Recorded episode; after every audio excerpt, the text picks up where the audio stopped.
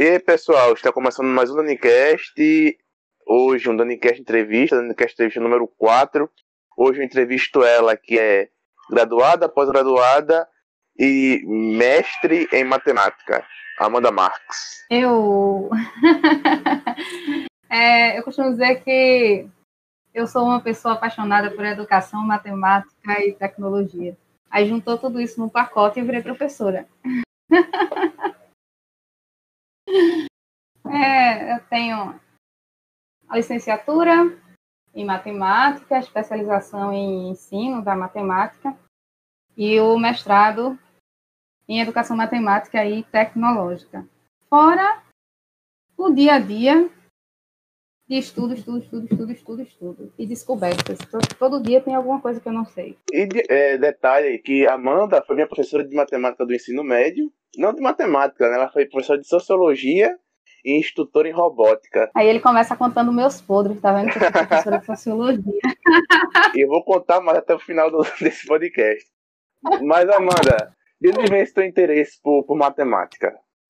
Que você é fissurada por matemática, fala sobre matemática na, na rede social com a paixão, com amor, assim, ama números, ama cálculo, ama forma geométrica. De onde vem essa paixão? Rapaz, eu eu não lembro, é, eu não lembro quando foi que eu comecei a gostar de matemática. Mas uma coisa que eu lembro bem é que a matemática ela me conquistava cada dia porque eu não precisava é, estudar para fazer prova. Porque como era algo que no dia a dia da escola eu fazia com muita facilidade, então eu não precisava estudar para fazer prova, eu só precisava revisar ali uma, uma fórmula ou outra, porque para a fórmula a minha memória nunca foi excelente. Então, dava uma revisada numa, numa fórmula ou outra e entrava para fazer a prova. É, agora, uma coisa que marcou muito e que eu penso, quando eu tento, quando eu tento resgatar, né, como é que eu gostei, como é que eu gosto tanto de matemática? De onde veio isso? Já que matemática é algo que as pessoas não, não é comum. Uhum. Ou pelo menos não era. Né? Eu vejo, hoje eu vejo crescendo o interesse por matemática entre os jovens. E aí eu lembro que as pessoas diziam muito que era difícil. E eu olhava e fazia, poxa, todo mundo diz que é difícil, mas eu consigo fazer essas coisas. Eu consigo. Aí todo mundo ficava dizendo que era difícil, eu fazia, mas eu consigo. E aquela coisa de como se eu estivesse nadando contra a maré e não estava cansando tanto o braço. Eu fazia, tô gostando disso, pô, tô gostando. E aí, só fui, fui gostando. Matemática para mim era, era um jogo. Se eu tivesse estressado, eu ia resolver um problema de matemática. Aí, com 16 anos, eu descobri que eu não só gostava de matemática, eu gostava de ensinar matemática. E, em resumo, é, é por aí. Eu digo também que é culpa da minha mãe, que sempre me deu muito quebra-cabeça, muito joguinho, muita peça de Lego. E fez eu gostar desse negócio, desses puzzles.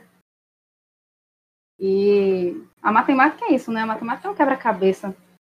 Diga a culpa é dela, passa a culpa é sua. é, não só, não, você só não gosta de matemática, como também gosta de outros assuntos, como robótica e. O que mais você gosta além de matemática? Ah, vamos lá. Se a gente for falar na minha vida como um todo, a gente colocaria assim, em ordem de prioridade: matemática, é, descobrir novas funções com ferramentas tecnológicas, filmes e séries. filmes e séries, filmes e séries é muito massa, principalmente esses novos agora de, de super-herói. Novos, porém antigos. Uma nerd. Menino, demorei, né? Demorei a me aceitar nerd, viu? Mas é tipo isso. Tipo por, que, isso. por que você demorou a se aceitar nerd? Porque atualmente, atualmente a galera fala nerd com tranquilidade. Quando a gente era adolescente, não era algo tão.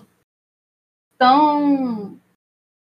Como é que eu posso dizer? Não era elogio chamar de nerd. Hoje em dia, não. Hoje em dia a galera, ah, que fulano é nerd, aí a pessoa já fica feliz e tal. Na minha época, nerd era aquela pessoa estranha que estudava, mas não era, so, não, não era sociável, não sabia socializar com as pessoas, porque e isso era atribuído a, a ser muito estudioso. E na minha época, quando a gente falava nerd, a gente imaginava um.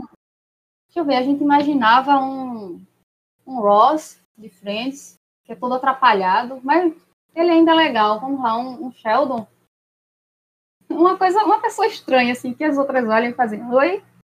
Atualmente não, atualmente tá bem legal. Ah, atualmente não, atualmente, ah, falando é nerd, a galera já quer se auto-denominar nerd. Quando fazia, uma tu é muito nerd, eu falei, eu não sou nerd, porque eu pensava, nerd é aquela pessoa que vive com a cara nos livros, eu não vivo estudando. Pelo menos não da forma tradicional de estudo, né? Depois eu percebi, é, tá bom, aceito a cultura nerd, faz parte. É sobre, sobre tua, assim, como tu é professora, como é que tá sendo esse processo aí de ensinar nesse meio de pandemia? Como é que tá sendo se reinventar nessa área? Então, é, foi, bem, foi bem interessante essa, essa pergunta, porque em 2019, né, um ano antes da pandemia, eu tinha iniciado um projeto onde eu dava aula remotamente já a algumas pessoas que não tinham tempo de terem aula particular nos horários convencionais. Por exemplo, tinha uma aluna que ela chegava da faculdade umas 10 e meia, e aí ela ia deslanchar, tomar banho, se organizar, e a gente começava a aula às 23 horas, né, 10 e meia da noite. Então, às 23 horas, a gente começava a aula. Então, meu objetivo era, as pessoas queriam aula particular. Eu tinha pouco tempo, as pessoas tinham pouco tempo. Casar a minha agenda com a agenda das outras pessoas era algo quase impossível. Então, vamos fazer isso remotamente? E remotamente a gente consegue se organizar melhor. E aí a gente tinha, eu tinha esse caso que eu dava aula das 23 horas até a zero hora, véspera de prova, até a gente passou disso. E aí quando, e aí eu dei uma pausa porque obviamente eu não aguentei, né, trabalhar manhã, tarde e noite e chegar praticamente na madrugada tem uma hora que a gente cria um pouco de juízo e faz, não, beleza, eu gosto de fazer isso, mas tudo na vida tem um limite. Aí dei uma pausa e aí comecei a reestruturar esse, esse, esse meu projeto digital.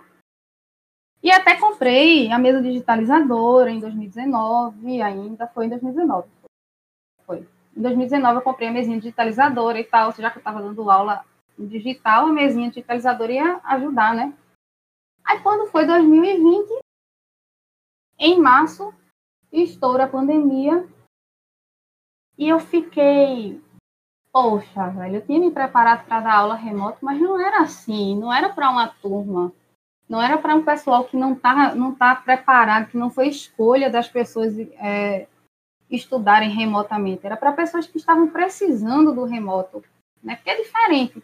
É diferente quando eu escolho ter uma aula dessa forma e quando eu sou obrigado a ter a aula dessa forma.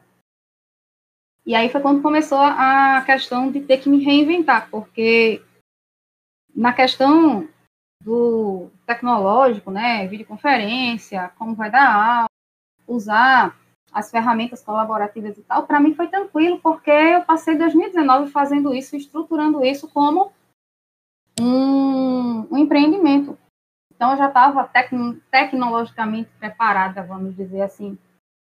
Mas metodologicamente preparada, eu ainda não estava. Então, aí foi onde foi complicado, porque eu tive que me preparar metodologicamente, dar suporte aos estudantes que estavam passando por um momento muito complexo, né, entender, compreender, pensar como eles, me colocar no lugar deles, em um momento que eu também não estava bem. Não eram só os estudantes que não estavam bem, né, a professora também não estava. Porque quando começou a pandemia, se espalha pelo mundo inteiro, fator de risco, isso, aquilo, outro. Aí você começa a pensar, tem seus pais em casa, tem seus tios, tem várias pessoas ao redor e você fica com aquele medo. Aí você sai na rua, vê as pessoas não se importando. Então eu comecei a ficar muito ansiosa. E nessa ansiedade eu precisava continuar dando aula e sorrindo. E aí, pessoal, bom dia, vamos lá, porque os meninos precisavam disso. Então essa foi a, a parte mais difícil. Foi a parte de ser a motivação quando, no momento, eu nem estava conseguindo ser a motivação, né? Essa foi a, a pior parte. Foi me reestruturar quando eu estava emocionalmente abalada. Agora já está mais tranquilo, já está mais de boa. Até os alunos já estão mais, mais adaptados. Eu acho que as coisas já. Esse novo formato ele já está se transformando não em normal, mas em meio normal. Bom, você tem interesse por matemática e também tem interesse por robótica. Me conta mais aí desses teus estudos do, de robótica e programação. robótica e programação muito massa. Eu comecei, eu nem sabia que eu era interessada em robótica, né? Quando eu cheguei em 2017 na ETE, a ETE aqui de Goiânia, e soltaram uma bomba assim no, no, nos nossos colos. A, a, a adjunta, a gestora adjunta disse, ah, as meninas de física vão ficar com robótica. Na época que você era meu aluno da disciplina sociologia, eu também era professora de física. Sociologia completava minha carga horária. Infelizmente, completava com um grande número de aulas. Meu Deus. Não esqueça essa parte por enquanto. E aí vai ficar com as meninas de física. e aí, quando disse vai ficar com as meninas de física, no caso eu e Virgínia, eu fiz, uau, eu não sei nada de robótica. Como é que eu vou, como é que eu vou trabalhar com uma turma com robótica? Não, não dá, não dá. Aí na época o coordenador fez, não, eu ajudo vocês. Eu fiz uns treinamentos com, com os kits de Lego, não faz muito tempo, mas a gente desenrola, eu entendo, ele é da área. E aí ele ajudou a gente nesse período de 2017. E aí a gente acabou gostando da ideia e estendemos o projeto que até hoje sobrevive na escola. E aí, em 2018, a gente não só trabalhou com a turma, mas com alunos que estavam interessados em participar, inclusive você era um deles. Fez parte do primeiro time de robótica da ETE, Aderico Alves de Vasconcelos.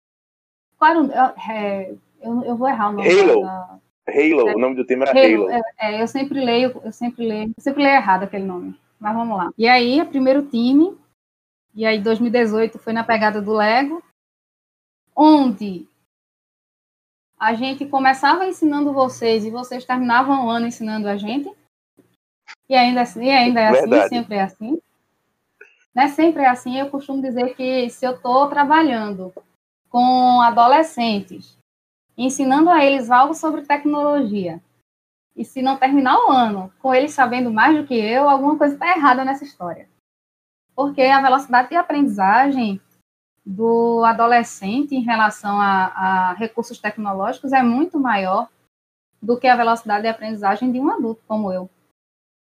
Então, quando eu via que vocês já não precisavam mais diretamente da gente, eu fazia, pronto, a gente conseguiu, atingimos o objetivo estão caminhando com as próprias pernas. E aí, em 2019, expandimos o projeto, saímos somente do Lego e começamos a trabalhar também com Arduino. Em 2019 ainda existia a, a Halo, né? Vocês participaram de novo, não foi? A gente participou como juiz, a gente foi como juiz, não como ah, competidor, assim. É, porque já tinha. É, no caso você já tinha saído, porque você já tinha terminado o terceiro ano, aí entrou como. Foi, entrou com a gente na organização do campeonato, isso mesmo, foram os juízes. Uhum. Assim. Faz, faz tanto tempo que eu já tô esquecendo. Minha memória. Ah, a memória depois dos 30 não fica muito boa, não. Se prepare. É você que tá ficando velha. E aí. aí, quando foi em 2019 a gente expandiu para Arduino, a gente levou para o para o campeonato também um robozinho com Arduino. Inclusive lá na arena, o único robozinho com Arduino que, que fez a pontuação, que fez alguma pontuação foi o nosso. Não que nós tenhamos pontuado muito, né? Mas foi um, um grande progresso. E aí o Arduino me fez ter vontade de aprender a programar, porque assim o Lego o Lego era mais tranquilo para mim porque só precisava só, esse só entre aspas. Né? Sempre esse só entre aspas. Só precisava saber a parte lógica, porque a parte, isso é a parte mais difícil da programação na realidade. Só precisava saber a parte lógica e a parte lógica eu desenrolava bem porque raciocínio lógico, dou aula de raciocínio lógico e eu gosto dessa parte de, de dos conectivos, dos operadores e tal, então era tranquilo. Mas aí, para mim, o Arduino foi um desafio a mais, e aí foi o que motivou eu começar a estudar programação. E aí eu estudava de leve até 2019, somente aquela coisa, né? Tipo, eu vou estudar o básico, porque eu ensino aos meninos o básico, e depois os meninos começam a me ensinar. Sempre funciona assim, eles dão super certo aprendendo sozinho, sozinhos, então tá de boa. Quando foi 2020, eu ganhei a eu ganhei a incumbência de ser professora da disciplina de robótica livre. Eu disse, não, pô, agora eu vou estudar robótica de verdade, né? Aí comecei a estudar robótica de verdade, não só a questão da programação para os robozinhos do, do campeonato, mas alguns fundamentos da robótica. E aí 2020 foi aquele furacão, pandemia, ensino remoto, é, volta, não volta, tem vacina, não tem vacina, quando chega, quando, quando tem. Uma loucura. E aí eu não consegui estudar como eu queria. Agora, em 2021, eu comecei a estudar de verdade, bem organizadinho. E aí os meus estudos eles estão fluindo melhor. Robótica é muito matemática. Tudo, e tudo, tudo é matemática na vida, tudo. Filosofia é matemática, sociologia é matemática. Sociologia é matemática. Não.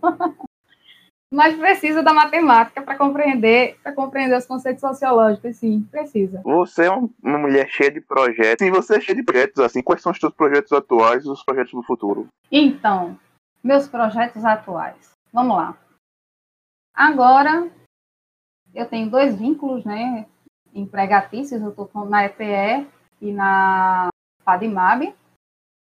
E, em paralelo, tem os meus projetos particulares, meus empreendimentos. Atualmente, o meu empreendimento central está sendo trabalhar com professores, recursos tecnológicos que vão facilitar a vida deles nesse mundo de grava videoaula, edita videoaula, posta videoaula, prepara aula síncrona, prepara aula assíncrona. O que é isso? Que ferramenta eu vou usar? Peraí, tem que comprar, tem que pagar. Não, tem ferramenta grátis. Mas qual? Dá para usar no celular? Meu computador não tá bom. Ah, dá para usar no computador? O meu celular não presta. E aí fica aquela loucura e eles começam a perder muito tempo procurando essas ferramentas e tal. Eu fiz, não, agora eu vou, eu vou parar. Né? Como. Aí é aquela coisa de novo. Como eu estou desde 2019 nesse, nessa pegada de ir buscando esses recursos para o digital, muita coisa eu já conhecia. E aí, quando começou a, a, o ensino remoto, aí eu dei uma avançada em muita coisa que eu conhecia. Inclusive, eu fiz alguns cursos de edição de vídeo. Cursos simples, o básico, nada avançado, mas fiz. E aí eu fiz, não, agora eu vou fazer um compilado de tudo que eu fiz, tudo que eu sei. É, trazer as ferramentas essenciais, as ferramentas gratuitas, é, como fazer um roteiro, como fazer um plano de aula que realmente funcione, porque às vezes a gente pensa que uma aula boa, uma aula bem dada, uma aula que os alunos vão terminar a aula e vão dizer, oxe, já acabou a aula. Às vezes a gente pensa que tem que ser uma aula muito enfeitada, com muita coisa, e não, às vezes, na maioria das vezes, essas aulas são aulas simples, são aulas que a gente não precisa inventar a roda, como diz o, o, poeta. O poeta, o poeta é a gente na, na academia, a gente quando estava no mestrado fazendo as coisas da pesquisa, a gente dizia, calma, calma, ninguém precisa inventar a roda. É uma piada interna. É, é, às vezes a gente traz as piadas internas e fica sem sentido. Mas aí eu fiz, não, eu vou, vou compilar tudo isso que eu sei, desde a parte do planejamento de, é, até as ferramentas, tanto para aulas síncronas quanto para aulas assíncronas, alguns aplicativos que ajudam a gente a engajar mais os alunos, a ter um, um, uma aproximação maior, como otimizar essa rotina de trabalho, como transformar a vida numa vida mais leve, né? Eu vou transformar tudo isso num curso. E aí, o meu trabalho atual agora, desse meu empreendimento digital, é isso: é um curso que eu estou chamando de SOS para professores de matemática, que é o que eu aprendi, o básico de tudo que eu aprendi, e que um professor, sabendo disso, ele vai conseguir dar aula síncrona, assíncrona, gravar, editar, postar, em diferentes plataformas sem muito estresse. Onde e quando vai ser lançado esse curso, Amanda? Olha, o plano que eu, e eu espero seguir o plano é esse curso ser lançado esse mês. Vai ser lançado esse mês. É, não fiz ainda o, o roteiro de divulgação, como vai ser, mas ele vai ser hospedado na Hotmart. Inclusive já está hospedado na Hotmart, só está faltando eu autorizar as vendas. Mas eu quero autorizar as vendas somente quando eu já tiver com pelo menos dois módulos de aula gravado, pelo menos o básico, assim, que se o professor entrar lá e maratonar um final de semana, na segunda-feira ele já está mais tranquilo, dizendo, poxa, eu devia ter comprado esse curso antes. Ah, mas ele não existe. A Amanda vai virar esses vendedores de, de curso online da Hotmart que manda arrastar para cima nos comerciais. É, só faltam. Olha, o arrasta para cima ainda vai demorar, né? Mas impulsionando com o tráfego pago dá, dá para mandar arrastar para cima nos stories. É só, só para aproximar, tá de boa. Vou, vou virar. Qualquer dia desse eu apareço na tua timeline. É, esses são os projetos atuais. Tem alguma meta para o futuro? De onde você se vê daqui a cinco anos? Daqui a cinco anos, cinco anos é muito tempo. Mas daqui a cinco anos eu. Daqui a um ano. Daqui a um ano eu vejo. Daqui a um ano eu me vejo com esse curso muito maior do que ele já está, porque assim, esse é o básico e eu já tenho os módulos futuros, né? Tanto é que ele é SOS para professor de matemática, mas esse básico serviria pra, serve para qualquer professor. Mais à frente, aí vai ser inserido alguns módulos específicos para professor de matemática que daqui a um ano eu espero ele estar bem completão, assim, daquele que o pessoal vai, vai dizer assim, eu quando é que vai abrir turma? Eu quero comprar, estou precisando. E com um projeto, tem um projeto, o Drau Edu. O Drau Edu é meu projeto de, de centro de estudos, né? É design de aprendizagem, desenhando projetos educacionais. Então, daqui a cinco anos, eu quero o Drau Edu como empresa. Daqui a um ano, eu quero estar começando a empresa. Só não me pergunto como essa, de que tamanho essa empresa vai estar daqui a cinco anos, porque cinco anos é muito tempo. A gente pode esperar uma Amanda empresária daqui a esses, desses cinco anos que vem. Quais são os filmes e séries que você está assistindo no momento? Já que você disse que é assistir filme e série. Vamos lá, eu voltei a assistir os meus heróis favoritos, né? Os quadrinhos que estão aqui sempre aparecendo na minha tela quando eu gravo alguma coisa. Então finalizei Flash, finalizei Arrow, estou agora nas, assistindo As Lendas, mas já assisti a Crise das Terras Infinitas. Fui procurando de, de série em série cada parte e finalizei a, essa história das, da crise das Terras Infinitas. Hum, vi Liga da Justiça, versão estendida. Eita Tá, poxa, muito top aquele filme. Jesus amado. Só não assisto de novo, porque é quase quatro horas. Snyder Cut. Eu. Hum, sobre, sobre Liga da Justiça, eu não sou tão fã assim, não. Não, não da, da Liga da Justiça, mas da, do diretor que fez isso. Não, eu só detestei ver o meu Flash. Com cara de Homem-Aranha dos Vingadores. Pelos filmes e séries que você citou, eu já ia perguntar aqui. Você prefere Marvel ou DC? Não, me perguntam isso sempre. Gente, eu acho que talvez eu diga assim: eu prefiro os filmes da Marvel e as séries da DC. Eu acho que vai por aí, eu não consigo dizer qual, eu, qual eu prefiro. Aí, às vezes, os meninos fazem assim, os alunos, né? A senhora prefere DC, porque os quadros que tem no seu quarto, que vê, a gente vê na parede, são é Flash e Arrow, né? Então são da DC. Eu faço, mas é porque tá faltando emoldurar o Capitão América, o meu herói favorito é o Capitão América. Eu não consigo escolher. Não dá pra escolher. Por que o Capitão América é teu preferido? É porque eu comecei o universo dos super-heróis pelo filme do Capitão América. Aí teve um apego emocional. E não foi, não, minto, não foi pelo filme do Capitão América. Foi pela série de Peggy Carter. Foi a Agente Carter. Então, na verdade, Capitão América é o meu favorito porque ele é o namorado da Carter, entendeu? Eu sou fã dela. Mas ele é o namorado dela, dos Vingadores. Quem, ah, quem é o teu herói favorito? Steve Rogers? Por quê? Ele é o namorado de Carter, pô. Ele voltou no tempo pra ficar com ela. Eu amo esse. Não, é, Vingadores Ultimato e Vingadores Guerra Infinita é para mim os melhores filmes e E eu, depois, depois de assistir esses dois filmes, eu fiquei tentado a, a não. A, toda vez que me perguntarem Marvel ou DC, eu não. Eu sem pensar duas vezes, eu digo Marvel, só por causa desses dois filmes. A Marvel, acho que ela conseguiu realizar um sonho de infância de qualquer, leit de qualquer nerd leitor de quadrinho que cresceu assistindo filmes, que cresceu lendo e assistindo filmes de super-herói. A Marvel conseguiu realizar esse, esse sonho de colocar vários personagens que tu gosta no mesmo canto lutando contra um mal comum. Entendi. Para Marvel realizar o meu sonho, ela teria que transformar a volta do Capitão América. Ele não voltou no tempo para ficar com Carter? Isso dava uma série, poxa. A gente não viu a convivência deles quando ele voltou no tempo. Então dava para ter uma série ali mostrando tudo que, que aconteceu naquele período em que ele voltou no tempo. Eu vibrei nessa hora quando eu tava vendo o filme. Eu disse, isso dá uma série! Isso dá uma série, tipo, Carter e o Capitão América juntos numa série ia ser assim, meu sonho, realizaria o meu sonho. é, viagem, viagem, no tempo é algo matemático, bastante matemático. E o que tu acha sobre viagem no tempo? É possível? É impossível? E o que, o que tipo, se voltasse no tempo, o que aconteceria? Eu sou muito. Eu, olha, eu não consigo fazer, eu não consigo fazer é, essas suposições. Às vezes às vezes eu estou conversando com alguém e alguém começa a falar e eu faço, eu não consigo imaginar isso. É como se eu fosse muito, muito concreta, sabe? Muito cética. E a minha, a minha imaginação, ela se recusa a pensar nessa possibilidade.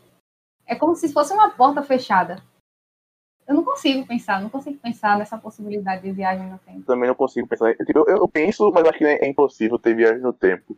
É, me diz, assim, um, um super-herói da vida real, sei, que não seja fictício. Uau! Quem tem me dito isso, isso, isso antes para pensar? Deixa eu ver. Já sei. E aí vai parecer clichê isso que eu vou dizer, mas não é clichê não. Minha mãe, se eu disser, e se eu contar uma parte. Qual é o poder desse super-herói? O poder, o principal é essa essa super-heroína, ela tem vários poderes, mas o poder mais forte dela é conseguir me manter saudável, eu sendo uma pessoa com seletividade alimentar. Você tem uma criança altamente seletiva com, com comida, que não come feijão, que não come carne, que não come verdura, que não come meio mundo de coisas, e você consegue manter essa criança saudável, fazer com que essa criança se torne uma adolescente saudável, uma adulta saudável, sem nunca ter tido uma anemia na vida, é, conseguindo estudar, crescendo, se desenvolvendo bem, simplesmente porque ela nunca desistia. Ela nunca desistia. Na verdade, eu acho que eu estou falando no passado, mas eu devo falar no presente. Ela não desiste de fazer algo que consiga me nutrir e que eu coma ao mesmo tempo, porque eu ainda tenho essa seletividade alimentar. Inclusive, eu faço, tenho acompanhamento nutricionista e tudo mais para ir vencendo aos poucos. Agora eu já como um pedacinho de carne, mas é, é algo assim, bem aos poucos que vai passando. Então, o principal superpoder da minha mãe é conseguir me manter saudável, mesmo eu tendo uma seletividade alimentar gigante. Essa é novidade, não sabia dessa não. É, não sabia dessa não, não. Pouca gente sabe. Pouca gente sabe porque é que eu fujo dos, dos almoços, dos almoços de confraternização. Pouca gente sabe o motivo. É, eu acho que eu vou caminhar para o final do podcast. E a pergunta final, Amanda. O que é a vida? A vida? A vida são momentos, né? Uma dádiva, é um dom que Deus nos deu, feito de vários momentos que a gente tem age nesses momentos. Das nossas ações, é, das nossas ações vem erros, vem acertos, vem concertos e vem uma jornada. E nessa jornada a gente conhece várias pessoas e a gente ama, que as pessoas nos ajudam nessa jornada, que a gente ajuda as pessoas nessa jornada e que a gente vai caminhando durante toda essa jornada tentando fazer o melhor possível no mundo que a gente vive, para quando essa jornada nessa vida que a gente está aqui acabar, a gente voltar para o Criador, voltar para Deus e devolver, né, chegar com, com mais dons né, ter multiplicado os dons que ele, que ele nos deu para semear por aqui pela terra. A vida são momentos que a gente vai vivendo, que a gente vai curtindo. Que às vezes a gente faz coisas que a gente chora, que às vezes a gente faz coisas que a gente ri. Faz de novo, faz de novo, faz de novo até acertar. Nada muito filosófico. Então é isso, mano. Foi muito bom ter batido esse papo contigo, conversado contigo. Foi bom tá, é, falar contigo depois de tanto tempo assim, por, por áudio. É, quais são as suas considerações finais? Minhas considerações finais, que eu amo falar, e que foi muito bom estar aqui, é muito bom ser convidada por um ex-aluno que, desde a época de aluno, se transformou em braço direito, que é isso que vocês lá da equipe de robótica sempre foram da gente, braços direitos e esquerdos. Se for brincar, até uma perna aqui, uma perna ali. A gente sem vocês ali, a gente, a gente ia deixar de fazer muita coisa. Então, muito bom receber um convite, assim, a gente fica feliz, a gente fica feliz em manter contato, em ver e participar dos projetos dessa geração nova a geração Z, que inclusive eu me identifico muito mais com a geração Z do que com a minha geração. E muito bom, muito bom conversar, sem roteiro, você pega de surpresa qual o herói da vida real, você pega de surpresa sobre o que é a vida, e você pega de surpresa sobre as considerações finais. Isso é muito massa, muito bom para mim. Eu treino o meu poder de improviso. Obrigada, Daniel. Então, tenho a agradecer por estar aqui. Agora vai outra pergunta que vai pegar você de improviso. Poxa. Qual é o seu aluno preferido e por que sou eu? Poxa, tive que. Não. Qual é o meu aluno preferido e por que você? Porque é você que está aqui agora conversando comigo. Eu não poderia ser outro. Pode divulgar suas redes sociais aí, seus projetos aí. Então, minha Atualmente, minha principal rede social está sendo o Instagram, é onde eu tenho passado mais tempo. profa.amandamarques. Uh, o, o YouTube eu queria poder dizer também youtube.com.br profa.amandamarques, mas eu ainda não cheguei em 100 inscritos, então eu não consigo ainda mudar e personalizar o link do meu perfil. Então, quem estiver ouvindo aí já pode procurar a professora Amanda Marques no YouTube, se inscrever e dar uma força para chegar em 100, para eu conseguir dizer, ó, youtube.com.br profa.amandamarques. Tá bonitinho, né? Meu canal ainda tá cheio de letras daquele jeito lá. Geralmente sai aulas, a, sempre sempre tá saindo aulas aos domingos no YouTube. Porém, esse domingo é domingo de Páscoa. Eu estarei ocupada fazendo um bolo de chocolate muito massa. Então, eu não vou conseguir postar é, no no YouTube esse domingo, mas aí na próxima semana, no próximo domingo, vai ser uma aula mais show, que é para poder compensar o processo, né? Compensar a ausência desse domingo agora. Bom, então é isso, pessoal. Espero que vocês tenham gostado. É... Me sigam nas redes sociais, arroba Dani Felps, DNF duplo LPS, Instagram e Twitter. O Instagram da rádio é underline DaniCast. Para você mandar seus e seu e-mail é, com a sua dúvida, com a sua sugestão, você pode mandar pelo daniscasts.gmail.com e o podcast sai nas três principais plataformas, que é o Anchor, o Spotify e o Google Podcast. E também sai pelo YouTube toda segunda, quarta e sexta. É, espero que vocês tenham gostado. É isso, falou e fui.